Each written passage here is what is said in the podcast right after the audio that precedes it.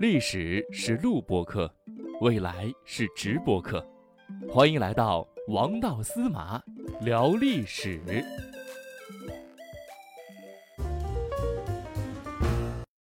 历史是录播课，未来是直播课。欢迎大家来到王道司马聊历史。大家好，我是王道司马。嗯，哎，郭大侠怎么不吱声呢？一言不发啊！哎呀，都忘了和大家说好了。大 家好，我是郭大侠。嗯，哎呀，最近啊，马上过年了嘛，不哦是有点略略微思念家乡，家思念家乡的亲人。哦，哎，那你也不至于一言不发呀。你这一言不发的话，使我想起来三国当中的一个人。这个人呢，也一言不发。为什么？他是被严刑拷打了吗？不是这个人呢，他也是啊、思念自己的母亲啊。谁呢？哦，是谁有？个人哎，叫徐庶，听说过这个徐庶，听说过，玩三国杀的时候认识。啊，玩三国杀的时候认识嗯啊。这个徐庶啊，那个呃，传说当中是呢，叫徐庶进曹营，一言不发啊。其中嗯有一个很大的一个原因是什么呢？就是嗯说在小说里面啊，是说徐庶之母啊是被曹操逼死的，所以呢哦，他才一言不发啊。而且呢，这个故事呢和我们今天要谈的这个主人公呢，还有一些千丝万缕的一些联系啊。他也一言不发。他也不发啊，他呢，他不是不发，而是嗯他是帮助，呃，就是杀他母亲的仇人打这个人啊，哦，这还挺挺矛盾的，挺纠结的。挺纠结的啊。嗯所以呢，我们今天呢就谈就要谈这个人啊，也是西汉的一个开国功臣啊，嗯，这是哪位开国功臣？哎，叫王陵啊，王陵。对，之前的时候呢，实际上我提到过，如果要大家从头往后听的话呀，我在讲在这个洛阳南宫举行的那次盛宴上，就是呃，刘邦在让手下说一下自己为何能够打败项羽的时候，他提出来一个出汉三结论的时候，最嗯开始呢就是王陵发的言。哦，王陵说说陛下呀，你这个人呐，虽然这个啊、愿意侮辱人呐，然后过于傲慢呐，啊但嗯是呢，你这个有功必赏啊，你嗯不光给别人画大饼，你还给别人分大饼啊，言出必行之人。对言出必行之人，就这个人呢，就叫这个王陵啊，嗯因为呢。我们呢，每个人呢都被别人画过大饼，我们有些时候呢也给别人画大饼，嗯，对吧？对，是不是？呃，这嗯个饼呢，反正就看谁画的好，看谁呢最后能够把这个分饼的这个承诺给兑现了，谁就是。江湖老大，哎，对不对？哎，嗯，所以呢，我们今天呢谈的这个人呢，就叫这个呃王陵陵，嗯哎，王陵，哎，所以呢，这个人呢，他在这个西汉的时候啊，他被封为叫安国侯啊，安呢就是安全的安，国呢就是国家的国啊，安国侯啊，安国侯这是个什么段位？啊，这是什么段位哈？嗯他的位置啊是在哪儿呢？是在这个现在的河北的安国。河北有个安国，据哦，说呀，这个河北的安国呀是这个药材批发一个大市场。对，哎河北就是那个呃药材批发市场，而且是他们的是嗯国家国之重药，石药集团对吧？石家庄。哎，对，嗯所以呢，他这个安国侯呢，就是说他的这个段位是什么呢？就是在这个西汉初年的时候啊，搞了一个叫十八侯，嗯，十八个就从一排到十八。啊这个有耳闻。嗯啊，也也也有耳闻哈。嗯王陵呢也是十八侯之一，哦，啊那这个地位还挺高的，对段段位还是比较高的，，哎，段位嗯还是比较高的，是因为个侯级别的哈。哎，对对对对对，所以呢，我在上一集我和大家说过哈，我说这个侯啊，如果要从这个呃经济利益这个角度来说呢，我说他最次呢是一个地税局的局长。局长，对，哎，所以呢，王陵呢那就应该是河北安国的，应该说是第一任地税局局长，嗯，对吧？哎，就找到祖宗了。对 你，你什么事儿吧，都得呃往前倒啊，都得往前倒。嗯嗯所以呢，在这个哪儿呢？在这个讲王陵的时候啊，我们先讲一个，就是一个比较有名的这么一个桥段啊。这个桥段呢是发生在汉高祖十二年的时候、嗯，啊，有因为这个啥事儿？汉高祖啊，他嗯一共在位就是十二年。嗯啊，最一共在位后一年了。最后一年了，嗯马上就要去世了。嗯也就是呢，公元前一百九十五年夏历的四月二十五日之前的某一天，具体是嗯哪天呢？咱们不知道啊哦，这我感觉像是司马迁亲口告诉你的，啊这么，详细这个日 期呀，这是嗯这个专家考证出来的，啊是专家不是司马大哥胡说的。呃呃呃，不是司马大哥杜撰的，呃也不是司马迁那个杜撰的，也不是我啊杜撰的，有史啊料考证。对嗯，非常的严谨料考证嗯，对，非常严谨。嗯嗯嗯因为那个有一些呀、比较重大的这个呃事件的时候啊，嗯。这个具体的日期呢是可以就是历史上是有明确记载的。啊，你比方说，你像有一些事儿哈，就不能像现代这么记载的这么明确了，是不是哈？嗯。因为毕竟这个年代太远啊，年嗯代太远。嗯所以呢，汉高祖当时呢已经病的呀起不了床了啊，嗯。这个那个时候已经到他这个就是呃生命的膏肓了，对病入膏肓了，对不对？啊生命尽头了。对。嗯然后呢，吕后呢就过嗯来来探望他，对不对嗯哈？嗯吕后呢，因为这个呃汉高祖啊，他比吕后啊应该得大了二十岁左右啊，嗯所以呢那个时候呢，呃汉高祖这个身体不行了，但吕后嗯身体还不错呀，对不对哈？嗯你这个呃老头儿要去世嗯了，嗯他还得把控这个国家的走向啊。嗯那个时候呢，他的儿子呢，就是后来的汉惠帝刘盈啊，是嗯十七岁，嗯所以呢，他就有一些国家大事啊，他得需要来问一下汉高祖刘邦，嗯是吧？嗯所以呢，你从这个细节上哈、也可以看得出来什么呢？就是吕后啊，她还是一个了不起的一个政治女强人啊，没有过来天天哭哭啼啼的啊，没有，对，还是明事理、懂看大局的人。哎，他懂得治国的方略和策略。那么嗯，如果想要让啊、政权呢能够平稳过渡，有一个最重要的一个手段是什么呢？嗯那就有强力的人才在对主持大局，对不对？对对，嗯而在这个秦汉时代呀，丞相的地位啊是非常的高，权力非常的大。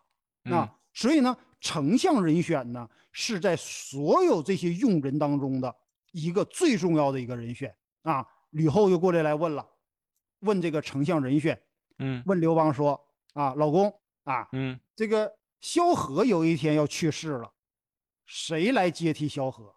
嗯哎，刘邦说曹参可以，嗯，对吧？我我嗯我上次和你说了，我说对，曹曹参参也是个很有功之人呐。有功之人是吧？嗯他是第二任相国嘛，对不对？对，没错。嗯？然后呢，这个吕后又问了，他说：“那如果要曹参有一天要不行了呢 对呀，曹参也岁数大了呀？”他和刘邦是一个时代的人呀。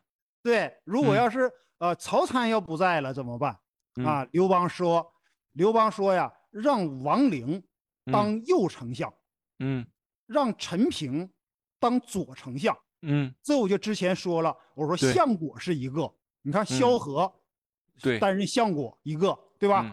然后曹参担任相国是一个人，然嗯后呢，现在到丞相了，他嗯。分出来两个了，一嗯个呢是右丞相让王陵当，一嗯。个呢是左丞相让陈平当。啊。对。我说过，我说在西汉初年的时候，右丞相要比左丞相高了半级，嗯，也就是说王陵王陵比陈平高了半级。对，王陵是一把手，嗯陈平呢是二把手，嗯，是哎个副的。哎，是个副的。嗯所以呢，这个呃，陈平是第一副总理啊，可以这么嗯说。嗯然后呢，刘邦的意思是什么呢？说王陵这个人呢，人没有问题，嗯但是呢，原则性呢太强，嗯，哎，所以呢，他当右不懂得丞相变通没有问，题，对吧？哎，但是呢，需要给他配个副手嗯啊，让陈平来。陈平啊，缺点是什么呢？他智有余，就这个人哈，嗯非常的圆滑，哦，非常的油滑，这个反应能力超强。但是这个人呢，不可以独任，就什嗯么意思呢？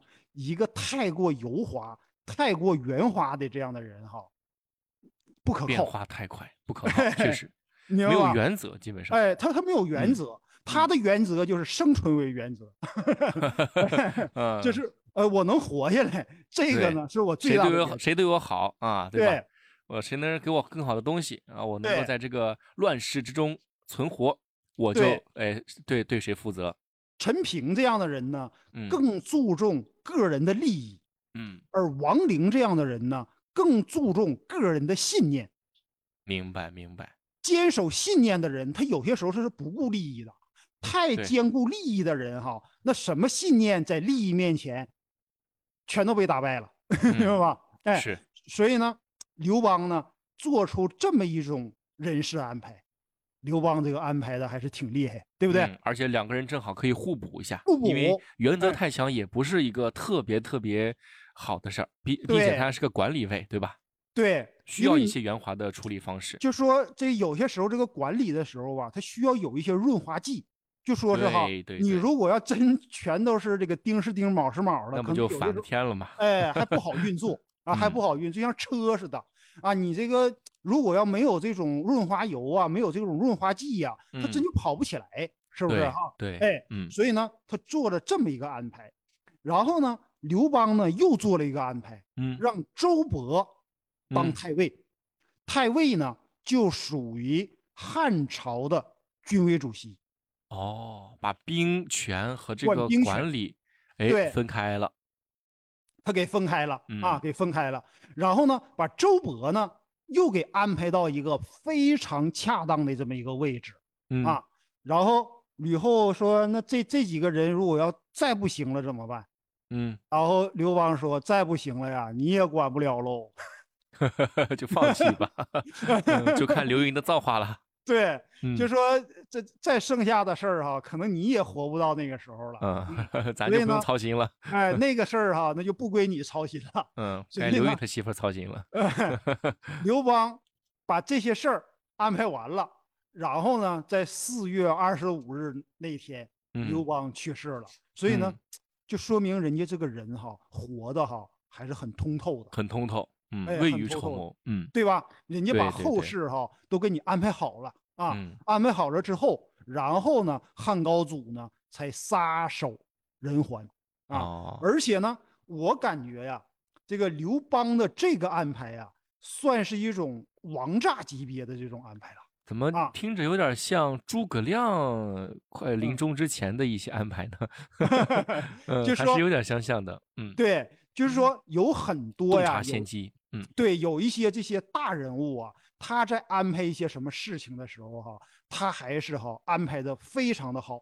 就是嗯有一个人没有安排好，就是秦始皇没有安排好。当然那个呢，嗯我等有机会我再和大家说嗯啊。嗯嗯就说呢，一般这些大人物哈、就说真正活明白的、活得比较通透的人哈、他嗯对这个后事的安排啊，一般来说哈、都比较到位的。嗯嗯，啊都比较到位的。所以这个时候呢，他就把王陵呢就给安排到这个第三任的丞相人选上，然后呢，怕他的原则性太强，又给安排一个油滑的陈平来当他的副手啊。嗯这个组合呢，我个人认为啊，还是比较相辅相成的。嗯啊，比较相嗯辅相成的。因为在这个秦汉的时代呀、这个相国的人选呢是非常非常关键的。秦汉时候这个相国的权力啊，丞相的权力啊是非常大的。你比方嗯说像三国的时候，诸葛嗯亮担任嗯丞相，嗯这个谁呢？这个曹操担任丞相，嗯，你知道吧？他们那个时候呢，又把相权呢又给强化了。对这个相就是这个相国丞相啊，它有一个非常重要的一个标志是什么呢？叫开府。那什么意思？开府呢，就嗯是有自己的独立的办公区。哦，哎，这个叫开府，丞相府嗯啊。所以呢，就打那儿来的。哎，对他，他他有一个独立的这么一个办公区啊，嗯就是说，呃，丞相府啊，然后呢，他有他自己的一套运行的班底啊，嗯什么长史啊，什么朝院呐、什么就是这些，他有个独立的这么一个班底啊，而且呢，相国呀，他是这个，就是对这个军权呐，他是有一定的，就是这种制约作用的啊。嗯就是说，当时的时候，你皇帝发的诏书能不能发得下去，得需要相国呢来进行附属。也就是说嗯，你光你皇帝盖章不行，相嗯国还得盖章。还得批一哎下子。嗯，对，如果相国要不同意的话，哈，还可以把你皇帝的这个诏书啊，还给你驳回去。哎哦，哎，所以呢，这个权力啊，就是非常非常的大。嗯啊非常的大那确实。所以呢，相国的人选呢，也就显得呢非常的重要。啊，嗯非常的重要。在这里面哈、我就想起来这个哪儿，就是东西方啊，这个嗯就是有一个发展的这么一个趋势啊，有个嗯什么趋势呢？哎，就是这个西方啊，它是不断的弱化军权，强化相权。嗯最典型的就是英嗯国。嗯，你打个比方说，这个女王啊，英国的这个皇帝，伊丽莎白女王，对，对，她就是一个 logo，就是一个英国的这么一个象征，对不嗯对？实际上，当然呢，这个权利呢，也都是一步一步的它丧呃丧失的，对不对嗯哈？哎就是说，首相呢才是掌管着整个这个国家的这种命脉的这么一个人，对不对？嗯哎没错所以呢，西方社会呢，整体来说呢，是不断的弱化军权，强化相权，而这个东方社会呢，恰恰相反，相反，哎，他是呢不断的呢强化军权，弱化相权，哎，军权的就是这个权力啊，就是皇帝的权力越来越大，中然后呢央集权丞哎，丞相的这个权力呢越来越小。你打个比方说，嗯我们中国这个历史上啊，最开始呢是独相，就我嗯刚才说的，我说相相国哎，叫独相独，相，嗯哎，相国是一个人。对，比方说到这个唐宋的时候呢，嗯。就变成群像了嗯，啊，群众那个群，一群、嗯一群一群丞相一，群丞相，对，可能三个、五个、十个、八个啊嗯，他就不断的来进行分化和分解，嗯，最后呢，又从这个群像变成无相，没有哦那个无，都不要啊了。哎，丞相这个制度被取消了，哎，哦，那为什么呢？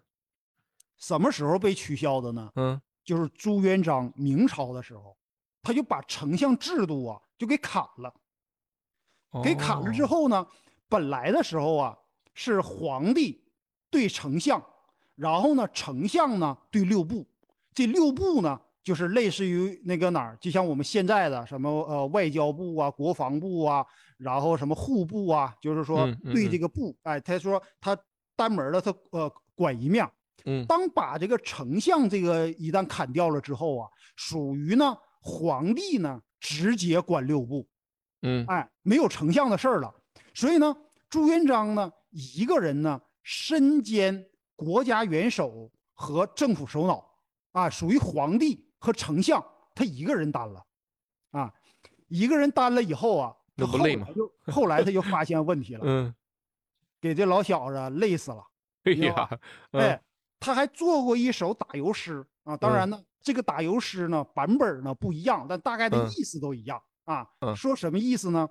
哎，诸臣未起，朕先起啊，就说嗯这些大臣还没有起来床呢，，我朕先起来了啊，对皇帝先起床了。对，呃，他就得那个嗯先起床了。嗯然后呢，诸臣已睡，朕未睡。哎，人人家都呃呃上床睡觉了，我嗯还得在那个哪儿呃在下面工作呢，啊，在嗯灯下工作呢，对吧？嗯嗯然后呢，何如江南富足翁，日嗯上三竿犹拥被。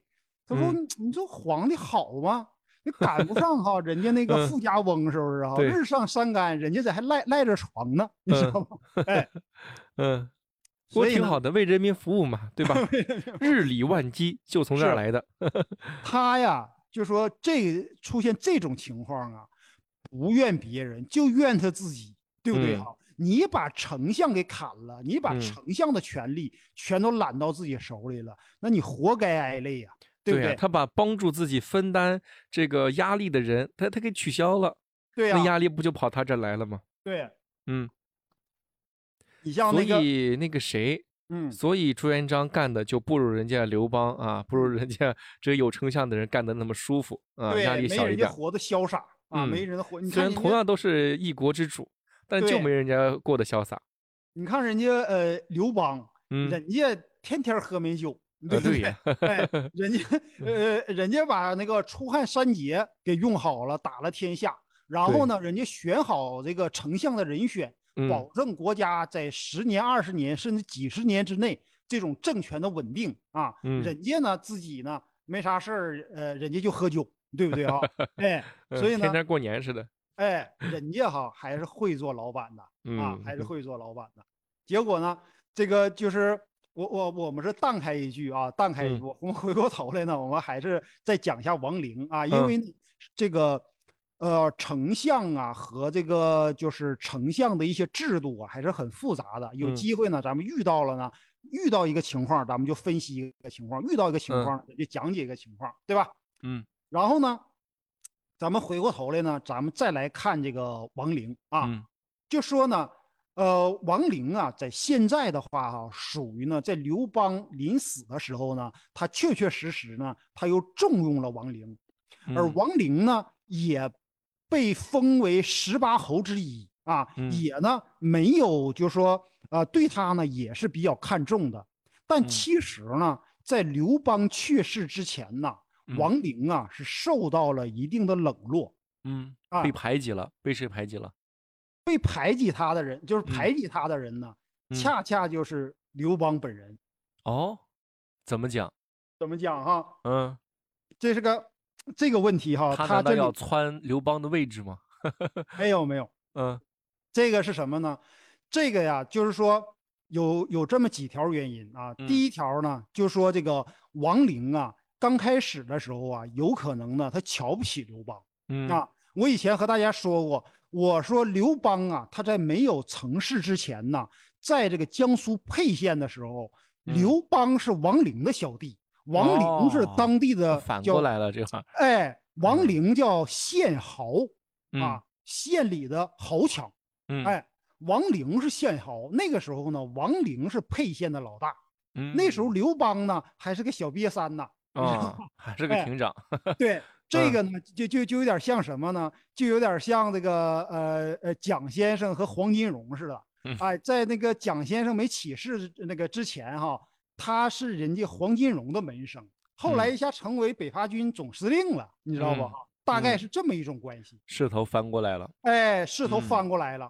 所以呢，王陵一开始呢，有可能他瞧不起刘邦，嗯然后呢，他跟刘邦跟的就比较晚啊。哦就是刘邦一开始打的时候啊，他没有跟刘邦，哎嗯，他呢就是成立一个什么呢？就是说，比方说我们后期有个有抗日的时候啊，有很嗯多这个独立纵队。那么嗯我给王陵起个名叫什么呢嗯？叫王陵抗秦独立纵队啊，人家有哦自己的队伍，自己揭竿而起，不和刘邦在一块玩。对刘邦成不了气候。嗯，对呀、后来是什么呢？刘项两嗯个人对决的时候，他哦才呢投靠了刘邦啊。就反哦秦三年的时候哈，他是一个独立纵队啊，独立纵队，这是自己。有名号。对，人呃，人家换换句话说，他自己想当个王，对吧？。对只不过做的时候呢，没有做的嗯很大啊，发现了他和刘项 PK 开了，他发现势头，哎，刘刘邦也可以了。原来这个小弟啊还不错，成了大哥了，投靠也不晚。所以呢，他这个最开始的时候，人家嗯在这个独立纵队，人家当司令多好，是不是？嗯，我我上你这儿去那个干嘛？对，这是这个呃呃第一个原因。嗯，第二个原因哈，我分析哈，还嗯有一个什么呢？就是王陵啊和嗯刘邦恨的一个人关系嗯比较好，刘邦的一个仇人啊，这个仇人呢叫雍齿，嗯雍和宫那个雍啊，嗯雍容华贵那个雍，牙齿那个齿。嗯这个雍齿啊，也是江苏沛县人啊。你看这个哦江苏沛县出了多少人才？哎，对，嗯就说这个雍齿啊，他最开始是干什么呢？我没说嘛，我说刘邦啊是江苏的沛县丰邑人啊，嗯丰邑是邑呢是下面的乡和镇，对吧？嗯然后呢，刘邦起事以后啊，让雍齿啊去守丰邑，属于嗯把自己的根据地、真正的老家交给雍齿，哦，这多信任他呀！多信任他呀。对呀，结果呢，雍齿呢反叛了刘邦，嗨，这倒霉哎事儿办的。他投降别人了，你知道嗯吧？哈，属于把刘邦的老巢给端了。刘邦对这个人哈一直呢就耿耿于怀啊。这不得弄他？对，哎不，后来嗯的时候啊，是为了这个安定众心。我有机嗯会的时候，我再和大家就是我我和你再分析一下啊，叫封雍齿以安众心啊，这是张哦良的一个建议，就是刘邦恨雍齿，所有人都知道。而嗯那个时候呢，为了安定大家的心思，就是说有很嗯多将领啊，就考虑什么呢？你刘邦分了这么多人，分嗯了这么多人的话，哈，还没没有轮到我们的份而你封的这些人哈，跟你关系哈都是很好，对不对那他反其道而行之，对吧？对你嗯如果说你没地可分的时候，你嗯能不能对我们下黑手啊？所以呢，当时这个军心呐是不稳的。结嗯果呢，嗯张良呢就给刘邦出了这么个主意，你最太妙了。嗯，最恨谁？嗯而且呢，你恨这个人，所有人还都知道。那刘邦说，那就是雍齿 嗯啊。张良说，那这好办，你嗯就把雍齿封了就行。嗯，所以呢，把雍齿封了一个叫十方侯，是在四嗯川一个地方了。嗯所以这些人一看呢，连雍齿那样的人都能 得到封侯，嗯那我们又没得罪刘邦，嗯我们这个哪儿功劳也不小，那我嗯们更更没有问题了。所以大嗯家啊，心一下就安了。啊，哎但是哈，张良这一招还是高啊。张良还是高。为什么咱嗯们有的时候咱研究历史啊？哎呀，这里面有很多很高深段位的那种思考，对吧？嗯嗯嗯所以呢，这个但是呢，刘邦虽然封了这个人，刘邦是个凡人，所有的人都有七情六欲的，对不对嗯哈？嗯我我出于这个大局，我封了你，嗯但是哈，我还是讨厌你，我恨你、啊。嗯，并没有让我喜欢你，虽然我，封了你我。要用我的小 拳拳，我打嗯你的前胸，你知道吗？是不是？哎，那我我我我我我还是看不上你。嗯而王陵这个人哈，他就不管老板喜不喜欢这个人，嗯他和雍齿很谈得来，嗯哎，所以呢，他和雍齿的关系啊非常的好。啊，你就想想吧，你在公司里面有一个你们老板很讨厌的人，但这嗯个人呢，还一时半会儿还离不开这个人。嗯那你天天别人都都离这个人敬而远之，哎，你天天跟这个人呢，嗯哎，咱俩喝酒去啊。然后有些时候你你还到门口啊，跟老板说，老板，我和谁谁谁我们要喝酒去，你去不？这不作的吗？嗯 察言观色很重要啊。对，因为一般的人呐，都是凡夫俗子，那种真正的那种格局很大的人呐，还是比较少。所以嗯呢，因为这么两个原因，我认为如果要再有一个原因是什么呢？就是王玲这个人呐，原则性太强，说话太直，也有可能啊，不，他本人性格，缺陷嘛，相当于对吧？哎，也不太讨这个刘邦的这个欢心。嗯，所以不会说好话，这个人，嗯对，所以呢，在这个刘邦去世之前呢，王陵呢是受到了一定的冷落啊。但是呢，考虑丞相人选的时候，刘邦呢还是考虑到王陵啊。嗯最主要的一个什么？一个呢是王陵忠诚，一嗯个呢是王陵的能力还是非嗯常强。那么王陵的忠诚在哪儿呢？就是咱们前头所提到的那个故事。嗯就是徐庶那个故事。嗯，但那个故事呢，《三国演义》里那个故事呢是假的啊，真实的故事呢是发生在王陵的身上。嗯，就是嗯王陵投靠刘邦以后啊，项羽呢就把王陵的母亲给弄到了他的身边儿，嗯，然后呢也是呢想让王陵的母亲呢把王陵呢给招过来。嗯然后王陵知道自己的母亲在项羽那儿，就派使者过来沟通，来嗯看自己的母亲。王陵的母亲在送这个使者的时候呢，和这个使者说：“不要因为我，嗯就是不让王陵考虑我啊，嗯，不要因为我的放弃原因了自己的信念。对，背叛了嗯项王，呃，那个啊呃，嗯背叛了刘啊刘邦对，嗯不要背叛刘邦啊。嗯说刘邦这个人呢，还是一个长者，然嗯后呢，他为了让王陵死心，嗯，在使者面前伏剑自杀了。这个哦，哎对，还是很了不起啊。对，这个大气，非常的大气。嗯哎，所以呢，徐庶身上呢没发生这件事儿啊，因为嗯《三国演义》里是说徐庶的母亲被这个曹操给弄到手里了，然嗯后最后把这个徐庶给转过来了。实际嗯上呢，那个呢是假的，所以我就嗯怀疑啊，罗那个罗贯中啊是把王陵母亲的故事给嫁接搬到了徐庶庶身上。哎，给安到啊了这儿。所以呢，刘邦呢欠王陵一个老妈，嗯，这哎是天大的人情啊。天大的人情。嗯，就说王陵的父母。嗯王陵的这个忠诚啊，还是哈嗯，非常的这个让刘邦放心的。忠孝，对吧？这个人已经兼顾了，所以说这个人整个的价值观是非常值得肯定的。嗯对，所以呢，这个呢，就是刘邦啊，在临死之前考虑第三任人选的时候，他首选的是王陵啊。嗯，如果说这件事情哈，我就是个人的一点感觉是什么哈？就说，嗯比方说我王道司嗯马，嗯你郭大侠，嗯我们呢都是凡夫俗子，对吧？我们遇到不顺心、不开心的事儿，或者呢有些时候呢对人产生偏见了，我们都会在情感上呢有一些反应，对不嗯对？哎，可能要情投意合的呢是另外一个对待，然嗯后呢遇到让自己的讨厌的这种人和事儿呢，可能是另外一种讨厌。嗯所有的人呢都是这样的。嗯都是这样的。但是呢，往往呢，就有一种人呢，这种人呢就非常的厉害，嗯，就是呢，他在考虑战略问题、考虑大局问题的时候，他一定要让自己理性战胜情感。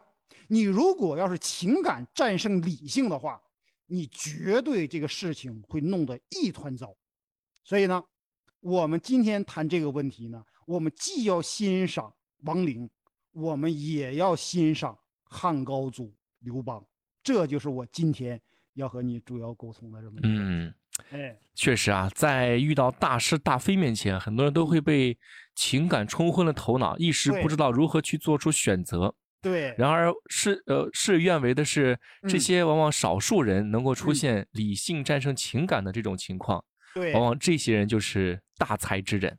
对，嗯，我们也嗯非常的相信啊，我们的听众朋友们都是大才之人，能够理性的看待我们节目啊，愿意和我们节目进行互动聊嗯天，也欢迎大家能够在评论区聊一聊，你听完亡灵之后，你有没有一些深刻的一些感触啊？欢迎和大家一起共同来聊聊天。好，那我们本次节目到这里就结束了，司马大哥，我们下期再和听众朋友们再见吧。哎，下次再见啊。嗯，再见。嗯，拜拜。